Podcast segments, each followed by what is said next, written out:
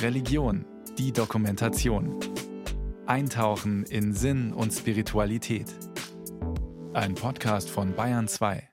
Vor Gott und auf die heiligen Evangelien verspreche ich, so wie es einem Bischof geziemt, der Bundesrepublik Deutschland und dem Freistaat Bayern treuen. Ich schwöre und verspreche. Franz Jung spricht den Treueid. Der Schwur auf Gott und die heiligen Evangelien, den der Franke im Juni 2018 kurz vor seiner Weihe zum Bischof von Würzburg vor dem bayerischen Ministerpräsidenten ablegte, stammt aus grauer Vorzeit. Oder besser, aus brauner Vorzeit. Regimetreue Bischöfe, das ist die Idee dahinter, eben von Adolf Hitler, von der Reichsregierung, dass man eben fordert, wir wollen Bischöfe, die im nationalsozialistischen Staat die Treue schwören. Jan Wille ist einer von vielen Wissenschaftlern, die sich mit dem sogenannten Reichskonkordat befasst haben. Das ist der bis heute gültige Völkerrechtsvertrag zwischen dem Heiligen Stuhl und dem Deutschen Reich, in dem sich die katholische Kirche auch verpflichtet, der Regierung die Treue zu schwören. Bei Unterzeichnung war das die nationalsozialistische Diktatur unter Adolf Hitler. Da kommt dann diese Formel vom Pakt mit dem Teufel. Und das würde ich schon auch klar so sehen. Das ist idiotisch. Nicht? Kein Mensch konnte ahnen, dass das tatsächlich ein Teufel war. Doch ich würde sagen, dass man ehrlicherweise einräumen muss, es gibt diese genetische Last des Vertrages. Und das ist ja auch der Grund zu sagen, man müsste es kündigen, weil es ein Nazi-Vertrag ist.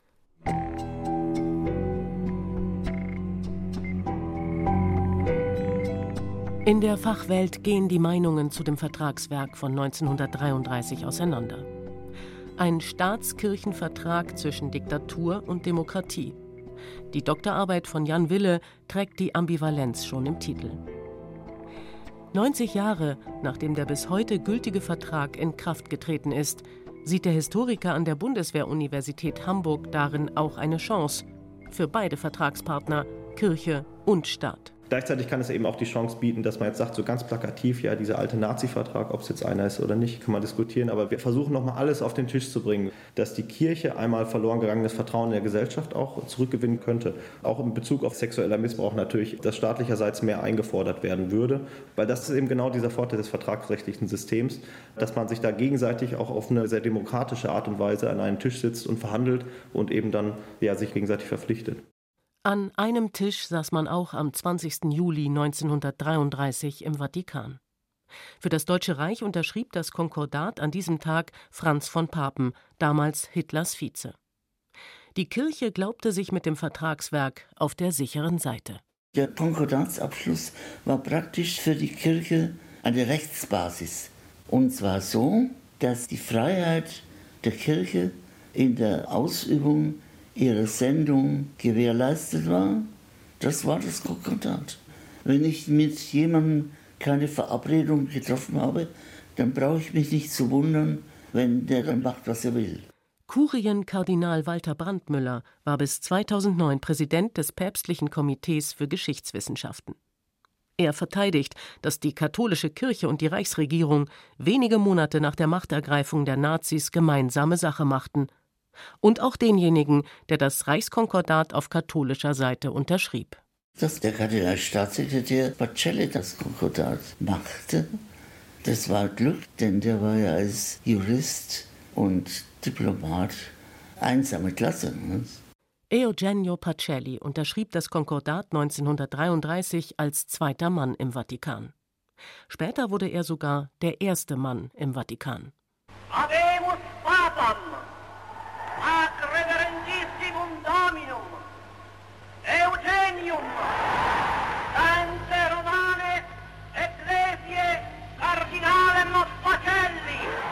1939 wird der Kirchenmann, der mit dem Hitlerregime paktierte, Papst. Hitlers Papst, wie man ihn später nannte. Das ist absoluter Unsinn, historisch unterbelichtet und ideologisch voreingenommen. Der absolut kirchenfeindliche Charakter der nationalsozialistischen Ideologie war vollkommen klar. Also ich meine, was die mit der Euthanasie und mit den Juden vorhatten. Und Pacelli hatte ja jüdische Freunde. Das zeigt ja der uferlose Briefwechsel. Ne? Ich sage Hitlers Papst nicht, weil ich denke, dass er selbst ein Nazi war. Das glaube ich ganz und gar nicht und ich sage das auch nicht in dem Buch. Ich sage, er hat sich etwas viel Schlimmerem schuldig gemacht. Der britische Buchautor John Cornwell steht zu dem Titel, den er Eugenio Pacelli gab, in seiner 1999 vorgelegten Analyse Hitlers Pope, Hitlers Papst. Cornwell bezieht sich dabei gerade nicht auf das Pontifikat Pacellis, der sich Pius XII. nannte.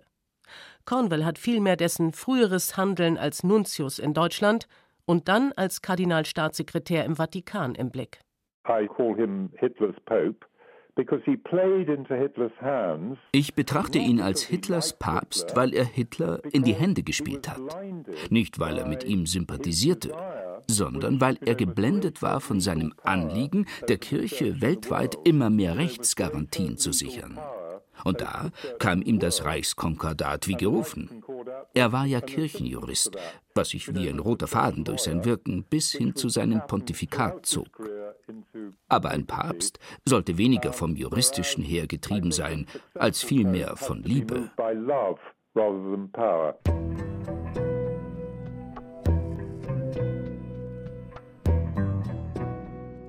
Die Idee, mit dem Reich einen Vertrag zu schließen, die ist älter, die kommt schon aus den 20er Jahren. Die Kirche wollte ihre Rechte halt in ganz Deutschland umsetzen und nicht mit jedem Einzelnen verhandeln. Aber in Deutschland muss man sagen, Religion ist Kultushoheit. Und Kultushoheit heißt eigentlich Ländersache. Das heißt, der Bund als Zentralinstanz hat damit eigentlich gar nichts zu tun. Und man hatte vorher eben mit Preußen, mit Bayern und mit Baden einzelne Verträge geschlossen. Und die Konstante auch da ist wiederum Eugenio Pacelli, Jan Wille spricht gar von einer Schicksalsgemeinschaft aus Konkordatsdiplomatie und dem späteren Papst. 1917 wird Pacelli erst Nuntius in München, dann in Berlin. Mit dem fließend deutsch sprechenden Diplomaten verfolgen die Päpste Benedikt XV., dann Pius XI. klare Ziele auf deutschem Boden. Ausgehend von der Situation in Italien, sagt Martin Baumeister. Der Historiker erforscht die Papstgeschichte des 20. Jahrhunderts im Deutschen Historischen Institut in Rom. Das hatte zu tun mit dem Verlust des Kirchenstaates 1870, dass sich die katholische Kirche mit dem Papsttum sozusagen neu erfinden musste als souveräne Organisation. Also das hat sich dann gelöst im Rahmen der sogenannten Lateranverträge von 29, nämlich das Konkordat mit dem faschistischen Italien. Also da sieht man schon dieses Credo, dass man mit rechtlichen Regelungen die Position der katholischen Kirche in egal welchem politischen Kontext und in egal welchem Regime sichern sollte und musste. Aber es besteht in der Forschung Konsens, dass die Initiative für das Reichskonkordat erst einmal von der neuen Regierung ausging, um die, wie es immer so schön heißt, 20 Millionen Katholiken zu ködern. Ihnen hatten die deutschen Bischöfe 1932 verboten, der NSDAP anzugehören. Mit Verweis auf deren glaubensfeindlichen Charakter und ihre feindliche Stellung zu grundsätzlichen Lehren und Forderungen der katholischen Kirche. Dann sprach Hitler im März 1933 im Deutschen Reichstag. Ebenso legt die Reichsregierung dem Christentum die unerschütterlichen Fundamente des sittlichen und moralischen Lebens unseres Volkes sieht. Den größten Wert darauf, freundschaftliche Beziehungen zum Heiligen Stuhle weiter zu pflegen und auszugestalten. Bei seiner Regierungserklärung am 23. März, wo Hitler Kreide gefressen hat, um die Katholiken ein Stück weit ins Boot zu holen. Denn Hitler war ganz klar, dass er ein gewisses Zutun der katholischen Kirche braucht. Und es gab, und das darf man nicht vergessen, durchaus auch Überschneidungen. Jetzt etwa ein virulenter Antikommunismus und ähnliches, also gegen allerlei Phänomene, die mit der Moderne in Verbindung gebracht wurden. Fünf Tage nach Hitlers Regierungserklärung nehmen die Bischöfe ihre Unvereinbarkeitserklärung zurück. Ja, wenn ein Staatsmann in aller Öffentlichkeit eine solche Erklärung abgibt, dann kann ich nicht sagen, das glaube ich nicht. Positives Christentum, das wollten wir ja auch. Wir wollten ja auch kein negatives Christentum. Das hat man einfach zunächst mal geglaubt und ernst genommen. Kardinal Brandmüller verteidigt, dass sich der Heilige Stuhl nach der Machtergreifung der Nazis auf die neue Regierung in Berlin einließ. Doch der Preis war hoch, sagt der Historiker Martin Baumeister. 1933 sind die Katholiken nicht nur kirchlich, sondern auch gesellschaftlich aktiv. In zahlreichen Vereinen und auch zwei Parteien. Die Zentrumspartei, die eigentlich seit dem Kaiserreich enorme Erfolge aufzuweisen hat und die äußerst stark gesellschaftlich präsent ist. Und es gab auch noch die Bayerische Volkspartei in Bayern mit einem katholischen Bevölkerungsanteil von 70 Prozent. Also der Katholizismus ist im späten 19., frühen 20. Jahrhundert ein sehr festgefügtes, umfassend organisiertes Milieu. Und diese gesellschaftliche Organisation des Katholizismus ist dem Nationalsozialismus nicht nur ein Dorn im Auge, sondern steht radikal gegen das, was sie sich von einer durchherrschten Volksgemeinschaft vorstellen. Und das war also schon von Anfang an deutlich, dass keinerlei Kompromisse gemacht werden, was die politischen Vorfeldorganisationen der Kirche anbelangt. Dem historischen Befund nach kam es der Kirche auf ihre politische Prägekraft auch kaum an. Und das ausgerechnet in der historischen Stunde, in der abzusehen war, dass die Ideologie der Nazis mit ihren verheerenden Folgen im fundamentalen Gegensatz zum Christentum stand. Hitlers Hetzschrift Mein Kampf ist 1933 schon acht Jahre auf dem Markt. Vier Tage nach Rücknahme der Unvereinbarkeitserklärung kommt es am 1. April 1933 zum reichsweiten Boykott jüdischer Geschäfte, Ärzte und Anwälte. Auch nur eine Woche vor Unterzeichnung des Konkordates wurde das Gesetz zur Verhütung unwerten Nachwuchses formuliert, was in radikalem Gegensatz zur katholischen Lehre stand, mit Zwangssterilisierung und so weiter während gleichzeitig die Juden entrechtet werden. Also man hätte sich in den Kernbereich von katholischer Moral schon klar werden können, dass das neue Regime keineswegs eine gute Partie wird. Aber man hatte nur auf den eigenen Hinterhof geschaut. Es ging nur darum, die Seelsorge, die Funktionsfähigkeit der Kirche um fast jeden Preis aufrechtzuerhalten. Konkordat zwischen dem Heiligen Stuhl und dem Deutschen Reich. Artikel 1 das Deutsche Reich gewährleistet die Freiheit des Bekenntnisses und der öffentlichen Ausübung der katholischen Religion. Auf dem Papier zumindest bekommt die katholische Kirche Bestandsschutz. So heißt es weiter unten im Vertragswerk auch. Artikel 23. Die Beibehaltung und Neueinrichtung katholischer Bekenntnisschulen bleibt gewährleistet. Darauf kam es der katholischen Seite besonders an, so der Befund des Historikers Jan Wille. Der Heilige Stuhl will diesen Artikel 23 unbedingt die Gewährleistung von Bekenntnisschulen, also der konfessionell homogen, heute würde man sagen Grundschule. Die Idee im Prinzip ein katholisches Dorf, das eine eigene Schule hat, wo der Pfarrer mit unterrichtet und wo nach katholischen Grundsätzen alle Fächer unterrichtet werden.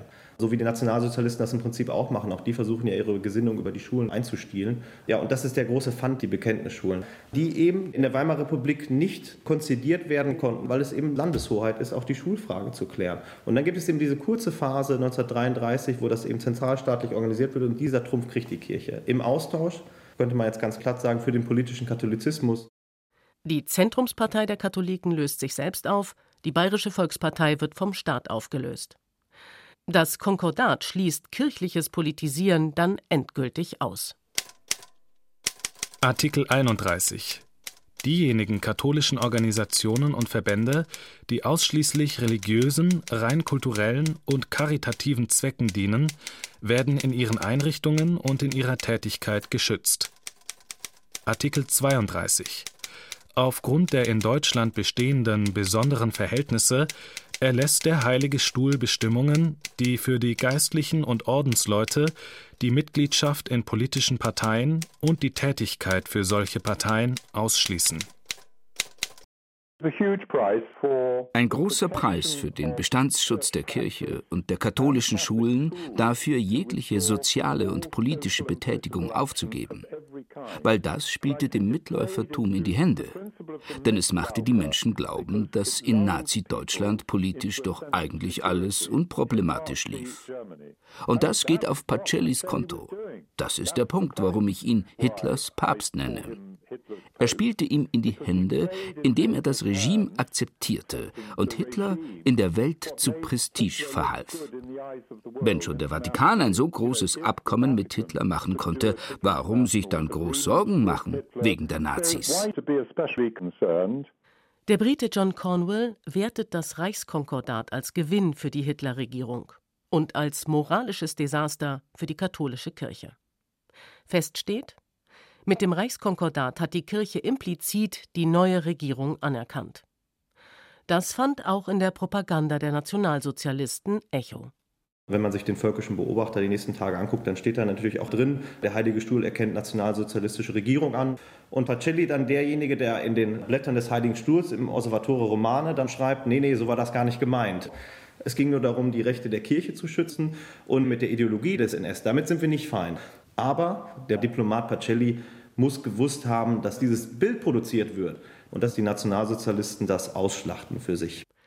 Und selbst den scheinbaren Triumph, für den die Kirche ihr politisches Wirken auf Eis gelegt hatte, gab es nur auf dem Papier, die Bekenntnisschulen.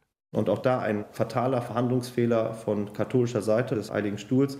Die spezielle Bestimmung im Reichskonkordat, die Bekenntnisschulen sind gewährleistet auf Antrag der Eltern. Das heißt, ein katholisches Dorf, da sammeln sich 100 Eltern, sagen, wir wollen hier eine Bekenntnisschule. Jetzt werden natürlich die Eltern so unter Druck gesetzt, dass sie nicht eine Bekenntnisschule beantragen. Das heißt im Prinzip kein klassischer Rechtsbruch. Und trotzdem, was man eben rügt in dieser Enzyklika mit brennender Sorge 1937, man spricht von der Umdeutung, Aushöhlung des Reichskonkordates.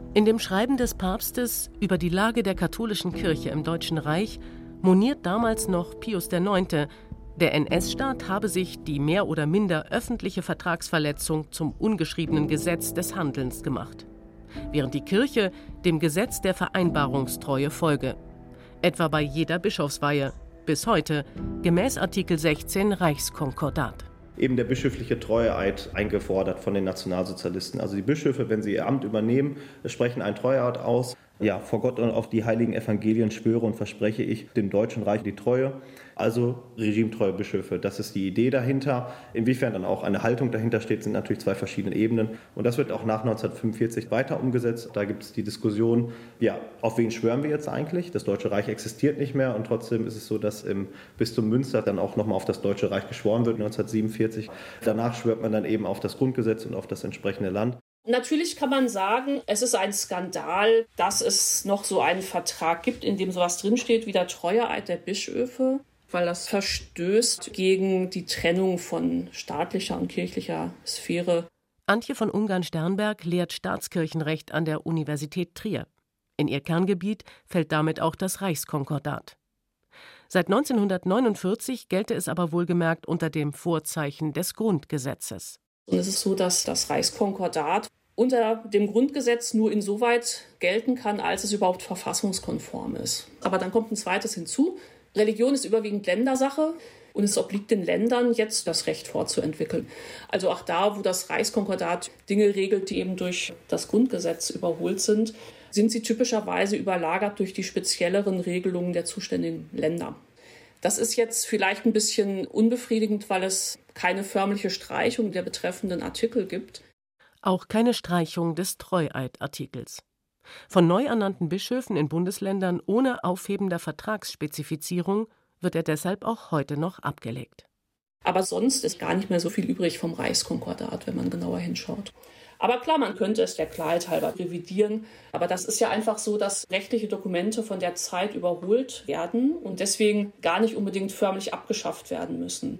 Also politisch gibt es dafür ja keinen Anlass. Es spielt keine Rolle mehr, warum die Energie, die man für andere Projekte braucht, darauf verwenden, das abzuschaffen. Es geht ja grundsätzlich auch immer so ein bisschen darum, dass wir zwei Akteure haben, die sich freundschaftlich begegnen wollen wo gegenseitiges Vertrauen sehr, sehr lange herrschte. Ich würde sagen, bis zum Missbrauchsskandal. Und deswegen sind, glaube ich, beide Seiten auch bemüht, jetzt nicht noch weitere Konfliktfelder aufzumachen, wo man eben schon den Missbrauch hat und die Staatsleistung. Stichwort Staatsleistungen. Mehr als 245 Millionen Euro erhielt die katholische Kirche in Deutschland 2022 von den Bundesländern. Der Grund dafür liegt im 19. Jahrhundert, als die Kirche im Zuge der Säkularisation großflächig enteignet wurde. Dabei verlor die Kirche vielfach den Grund und Boden, auf dem sie bislang gewirtschaftet hatte. Im Gegenzug verpflichtete sich der Staat, die Kirche finanziell zu entschädigen. Die Weimarer Reichsverfassung von 1919 schrieb dann die Ablösung dieser Staatsleistungen vor. 1933 wurde die Verpflichtung erneut aufgegriffen. Artikel 18 des Reichskonkordates.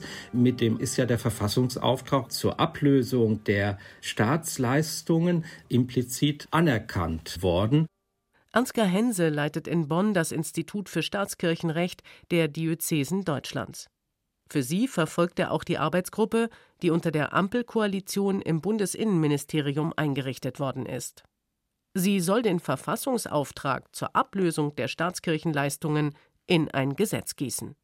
Und das Reichskonkordat kommt jetzt ins Spiel mit seinem Artikel 18, weil dort gesagt wird, dass dieses Bundesgrundsätzegesetz zur Ablösung nur im freundschaftlichen Einvernehmen mit der katholischen Kirche als Betroffene erlassen werden darf. Und die Frage, die sich dann stellt, ist, was das freundschaftliche Einvernehmen ist. Also es ist kein Vetorecht der Kirche oder keine ausdrückliche Zustimmungsbedürftigkeit, aber es ist etwas drunter vielleicht. Und das ist dann eine Frage, wie man das praktisch handhabt. 90 Jahre nach seiner Unterzeichnung liegt das Reichskonkordat damit jedenfalls wieder auf dem Schreibtisch von Staats- und Kirchenvertretern.